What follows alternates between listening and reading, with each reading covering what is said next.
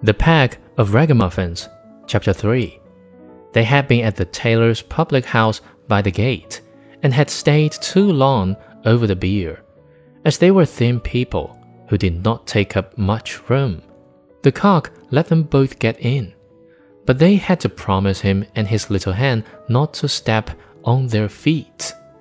Late in the evening, they came to an inn, and as they did not like to go further by night, and as the duck also was not strong on her feet and fell from one side to the other, they went in.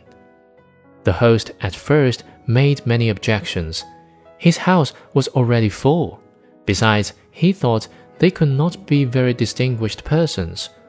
But at last, as they made pleasant speeches, and told him that he should have the egg which the little hen has laid on the way, and should likewise keep the duck, which laid one every day. He at length said that they might stay the night.